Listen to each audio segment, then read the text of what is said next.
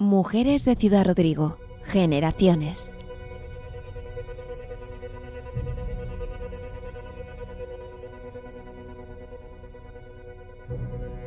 Las mujeres que viven en Ciudad Rodrigo son sabias y resistentes, herederas de un legado forjado a golpe de azada, de roce de cuchara de palo y caldero, de viento de cierzo curtiendo su rostro, de brote de jara y primavera, de sombrero de paja y calor, de camino de piedra rodada por carros, de lluvia fina que hace crecer la vida donde parece no haber suspiro, ni latido. Son almas que recibieron el agua que vertebra una provincia acostumbrada al paso constante de los que van y vienen, a dar y recibir, a tejer trayectorias vitales que dejan huella en sus descendientes. Las mujeres de Ciudad Rodrigo son tesoros valiosos, voces a las que vale la pena escuchar para conservarlas, disfrutarlas, comunicarlas, difundir lo que son, lo que fueron y lo que serán. Este es un homenaje a todas ellas. Por ellas.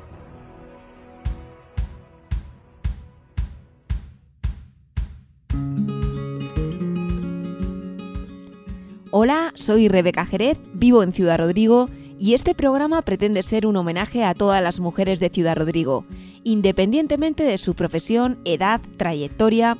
El objetivo es visibilizar a quienes tenemos cerca, mujeres con las que nos movemos cotidianamente, que forman parte de nuestra vida. Piensa en una mujer a la que admires. ¿Tu madre? ¿Tu abuela? ¿Tu tía?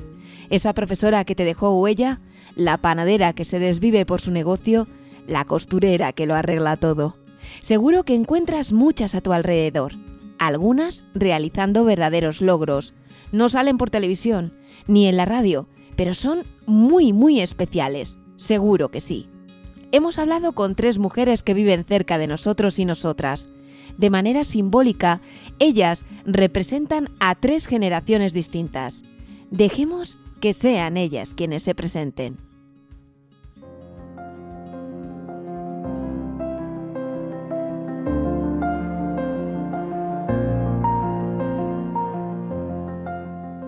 Me llamo Adoración Cañamero Varas, familiarmente y amigablemente Dori. Eh, nací en un pueblecito al ladito de Ciudad Rodrigo, al de Huela de Yeltes, y eh, con nueve años me vine a estudiar a Ciudad Rodrigo, con lo cual Ciudad Rodrigo es mi segunda patria y a la ciudad a la que amo profundamente y en la que después de un tiempo terminé mi carrera y me casé. Me casé con el marido que actualmente tengo, gracias a Dios, y seguimos viviendo en Ciudad Rodrigo. Soy madre de tres hijos, de los cuales uno vive en Ciudad Rodrigo y tengo lo más preciado del mundo, eh, fruto de su amor, que es mi nieta Vera. Eh, terminé mi carrera y estuve trabajando en primer lugar en Valladolid y de Valladolid me trasladé al País Vasco y rematé en Ciudad Rodrigo ya cuando, bueno, pues ya estábamos casi a punto de organizar la boda. Y mm, bueno, pues trabajé en, un pueblecito al lado de Gallegos de Argañá y eh, a continuación me dieron el saúgo. En el saúgo estuve cinco, seis años, hasta que me dieron provisional en Ciudad Rodrigo eh, me dieron Ciudad Rodrigo, eh, estuve trabajando en, el San Francisco, en un aula de recuperación que nos cedieron a don Benjamín, que en paz descanse, y a mí. Eh, estuvimos trabajando en, en FP, que entonces era FP, y nos cedieron unas aulas, dos. A partir de ahí yo seguí trabajando, estudiando en mi profesión hice pedagogía terapéutica y mm, ya me vine definitiva, o sea, me dieron definitiva en Ciudad Rodrigo en el Colegio Público Miróbriga. Y a partir de ahí, digamos que me especialicé en, en sociales, en geografía e historia, y concursé para el Instituto Tierra de Ciudad Rodrigo en un principio. Me dieron la plaza provisional y luego ya definitivamente en el Fray Diego Tadeo, en el cual me jubilé y en el cual estuve 18 eh, años. Actualmente estoy trabajando de profesora voluntaria en el Seminario Diocesano de Ciudad Rodrigo y de verdad que muy a gusto. Primero por, porque hago un, favor, puesto que me lo pidieron, y según, a ellos, al seminario y a los chicos. Y en segundo lugar me lo hago a mí, porque tengo mi mente activa y los chicos son mi vida, sin ninguna duda. A todo ello se suma en un determinado momento de tu vida que decides pues eh, participar en la vida en comunidad desde otro punto de vista y entonces empiezas a ser concejal en el Ayuntamiento de Ciudad Rodrigo. Estuve ocho años eh, llevando las delegación, varias delegaciones, la de turismo la más bonita, la más bonita para mí, desde luego, y luego llevé también delegación de comercio, eh, la delegación de comercio, llevé también ríos y alamedas, y bueno, pues nada, vi la vida de Ciudad Rodrigo por dentro, fue gratificante y lo sigue siendo y tengo un buen recuerdo del ayuntamiento y de la gente con la que traté. Y nada más, eh, o sea, y animo a toda la gente que pueda que se presente, porque conocerán mejor su ciudad y su gente.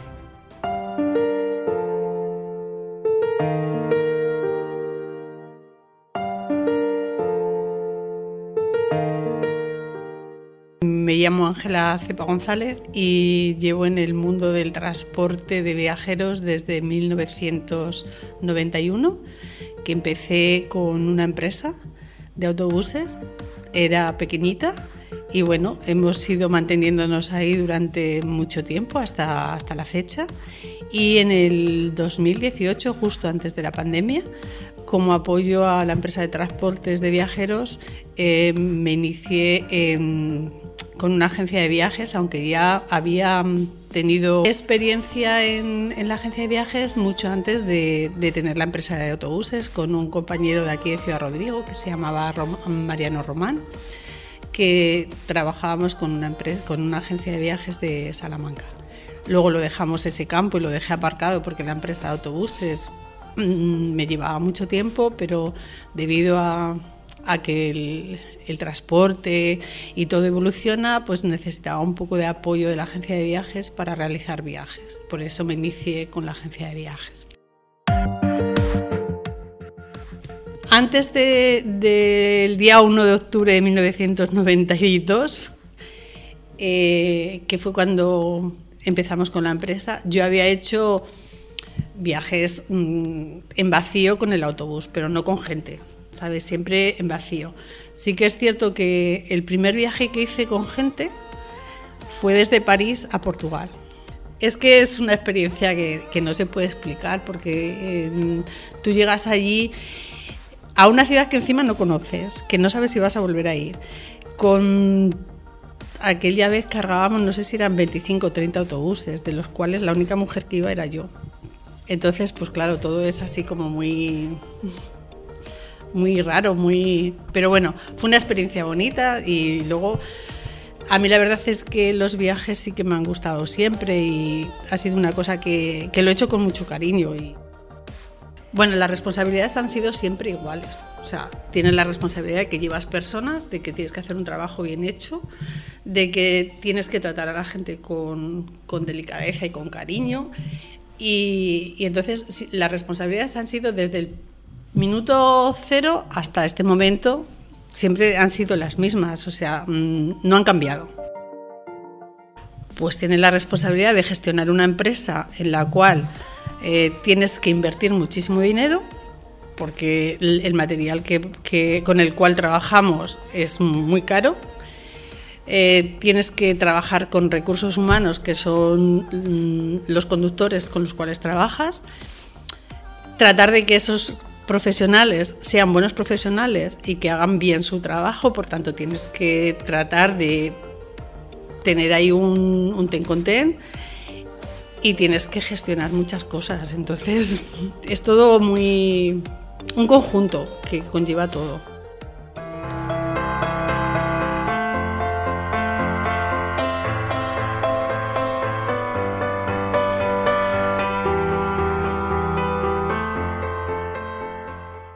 Bueno, pues eh, yo soy Sandra, Sandra Corvo, soy logopeda de Ciudad Rodrigo Y mm, hace, va a ser ahora seis años, en julio va a ser seis años que después de, irme por ahí a recorrer el mundo, pues decidí volver y, emprender en, mi localidad. Eh, no fue sencillo, no fue fácil, y, pero no me arrepiento de, haberlo hecho. Eh, abrí eso, abrí una clínica de logopedia que ahora mismo ya es de logopedia y fisioterapia, porque en el, en el camino se fueron juntando otras compañeras. Y, y nada, bueno, sigo formándome, sigo estudiando, nunca he dejado la universidad, sigo en ella eternamente y actualmente pues estoy en vistas de acabar el doctorado.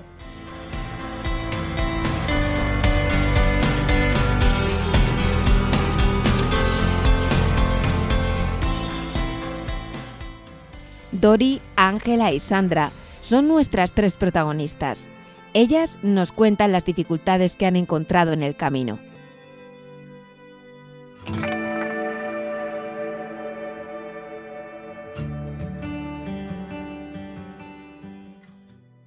Ha habido momentos difíciles, ha habido momentos en los cuales yo me he juntado con dos niños, eh, mi trabajo, el horario que no era partido, que era esto, perdón, que no era jornada completa, que era jornada partida, era un... Pero bueno, se puede todo, con esa edad se puede todo, Rebeca. O sea, yo a mis hijos los tuve jovencísima, puesto que me casé muy joven, y entonces, eh, muy agobiante, sí, pero muy gratificante también, también. Lo que pasa que, bueno, tienes momentos muy, muy, muy difíciles, pues porque tú quieres seguir reciclando, quieres seguir preparándote no puedes, no encuentras tiempo, lógicamente tienes que yo me tuve que desplazar para hacer pedagogía a Salamanca. Iba, me dieron, me concedieron licencia, una licencia para ir las tardes, porque lo hacía por las tardes en la facultad, pero había veces que tenía que ir a presentar trabajos y tenía que ir por las mañanas, no había problema. Con la edad y ganas puedes todo ¿Que te agobias al final del día? Sí. ¿Que solo piensas a lo mejor en eso? También. Pero es que es la vida, sí. Ahora ya no pienso en eso, Rebeca.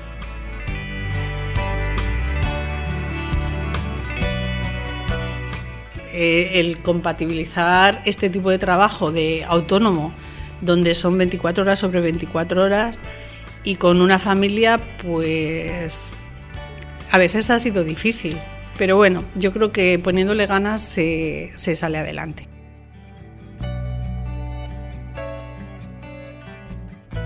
Eh, bueno, hablando de la clínica, muchas. Muchas eh, al principio pues falta de información, de, mm, de no saber cómo había que hacer las cosas, de aprender a base de meter la pata muchas veces y decir, bueno, vale, eh, esto no había que hacerlo así porque tampoco encontraba un sitio donde acudir o una persona que te guiara en, ello. En su momento, cuando, cuando arranqué, sí que lo hablé bastante con el ayuntamiento, ¿no? que faltaba como, como esa, em, esa ayuda para captar un poco la, facilidad o, o, que, o llamar la atención a los jóvenes para emprender allí. No estaba. Entonces es verdad que si no tienes mucha, mucha, mucha intención te puedes perder un poco en el, en el camino. Y luego, por supuesto, la, dificultad para, para, compatibilizar un poco eh, la vida laboral, la vida estudiantil y luego ya si quieres tener una vida social. Mm, mm, en, el, en el trayecto se te pierde alguna, siempre. Siempre dejas alguna un poco más de lado. Entonces vas como suplantando diferentes etapas para intentar sobrellevarlas todas, pero no siempre es sencillo.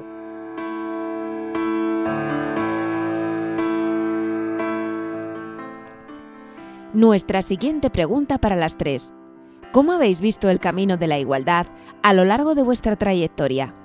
Yo personalmente tengo que decir que sí que es cierto que observas un cambio, un cambio tremendo. O sea, ha habido un cambio de, fíjate tú, estamos hablando de la década de los 60, 70. Eh, bueno, pues claro, lógicamente ahí era una sociedad, entre comillas, un poco más machista. ¿Eh? Bien, eh, mujeres en instituciones públicas, muy pocas. Mujeres directivas de cargos importantes, muy poquitas. Mujeres haciendo carreras.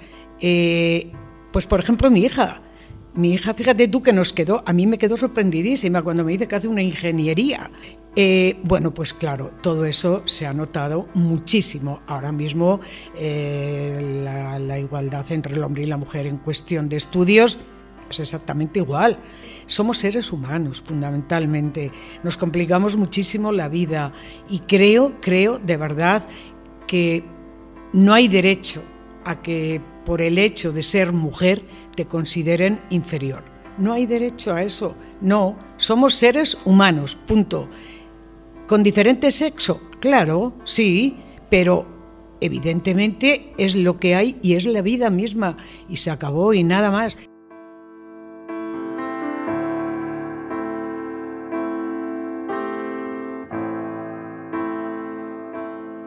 Que la igualdad no la marcamos nosotras mismas.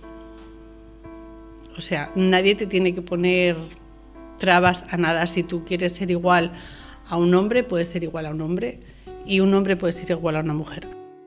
Eh, ser iguales y respetarnos todos. Por ser mujer, por ser mujer que conduce un autobús, eh, pues no sé, alguien ha dicho, bueno, mujer tenías que ser. En algunos momentos sí que, ahora no, porque ahora más o menos te ven igual. Al principio sí que te veían un poco rarilla sobre todo cuando llegabas a sitios donde había muchísimos hombres, porque este hasta, hasta hace poco era un mundo bastante de hombres. Ahora es, cierto que hay muchísimas...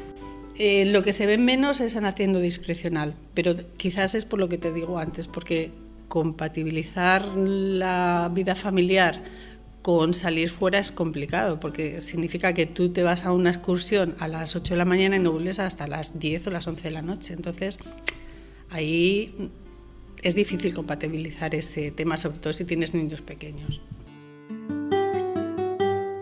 Bueno, es verdad que en mi campo, o sea, en mi campo como logopeda, somos mayoritariamente mujeres. Entonces, eh, no es un campo en el que se perciba mucha desigualdad precisamente por eso, eh, porque es, casi siempre somos, somos mujeres las que, las que trabajamos. Lo he visto más, un poquito más adelante, eso, en etapas de la universidad, ¿no? Eh, por algún motivo, mm, a caminos de la ciencia no llegan las mujeres. Yo creo que, que, en algún momento del trayecto escolar o algo, como que se separa eh, esa. No sé si se separa culturalmente o si eh, deja de interesar, pero cuando, cuando llegas a una rama científica o a investigación, te encuentras un porcentaje muy, muy, muy, muy elevado de hombres. Como que esas carreras solo están preparadas para, para hombres. Hace poco estuvimos en, en un congreso de investigadoras de Castilla y León y daban datos que realmente era para tirarse de los pelos de seguro que hay muchas, muchas mujeres eh, interesadas en la ciencia, pero ¿dónde están? Eran porcentajes de 15, 16% en carreras tecnológicas. Eh, hablaban de mm, las mujeres que llegan a, piloto de un 3, un 4%. Entonces, ahí sí que se percibe la, la desigualdad. Como en el terreno sanitario, eh, en el trato con la persona, es un número muy, muy, muy elevado de mujeres, pero luego en otros puestos, de, pues, o en puestos más elevados de la universidad o dirigidos a mera investigación, no hay, no hay, no hay mujeres. Faltan mujeres que investigan y faltan mujeres en la ciencia.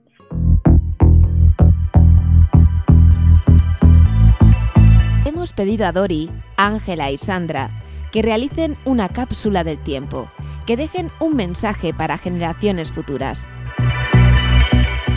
y animo a todas las mujeres, de verdad, que, hagan realidad su vida, sus sueños y, y, lo que quieran ser en la vida. Con esfuerzo, con lucha y con tesón se consigue. Y con la fuerza de la edad. Eso está claro. Todo se consigue si trabajas, si te esfuerzas, si eres honesta y si, y si cumples con tus deberes y que nadie tiene que estar por, por, encima diciéndote las cosas si tú eres responsable y sabes el trabajo que te corresponde hacer. Creo que una misma se tiene que marcar el camino que quiere, que es trabajar, trabajar y ser responsable que no que no se que no se separen estas cosas que no hay trabajos para hombres ni trabajos para mujeres que no hay investigaciones de hombres ni investigaciones de mujeres que si algo quieren hacer que lo hagan y que mm, si se trabaja mucho se puede hacer todo Una pregunta más. ¿Ha merecido la pena?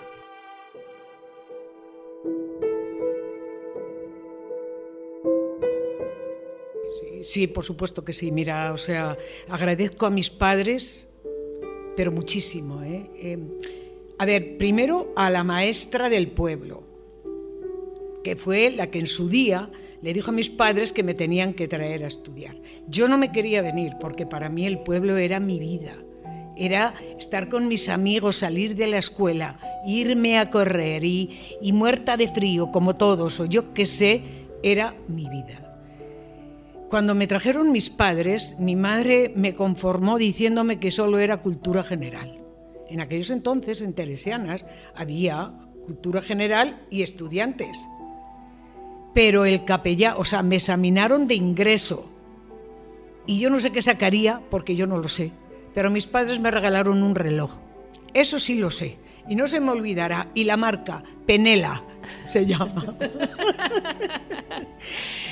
O sea, que sí ha merecido la y pena. me ha merecido la pena desde ese momento hasta el momento actual en el que estoy. Pero el primer agradecimiento para aquella mujer, doña Carmen, que se llamaba, que fue la que a mis padres no los dejó de manos y los trajo y me trajeron, hice el ingreso y luego, claro, ya me dijeron, pero ¿cómo va a hacer esta niña cultura general? A primero. Y empecé, empecé, empecé y se acabó. Y aquí está, estoy. Y aquí estoy, Rebeca. Sí, pero ha merecido la pena, sí, sí. Mi vida, doy gracias a Dios por todo lo que tengo y por la gente que he conocido y con la que he estado y con la que estoy.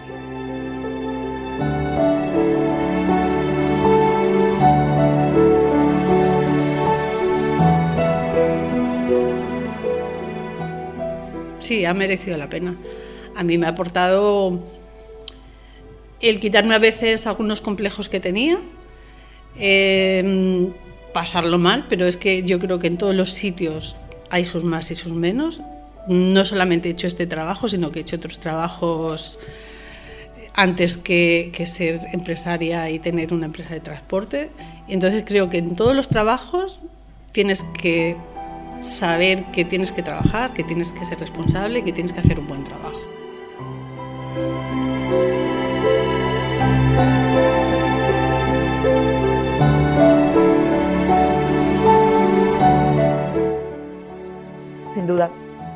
Sin duda sí. a veces, a veces mmm, dudas, pero creo que tomándolo con un poco de perspectiva, sin duda sí merece la pena. Es muy gratificante.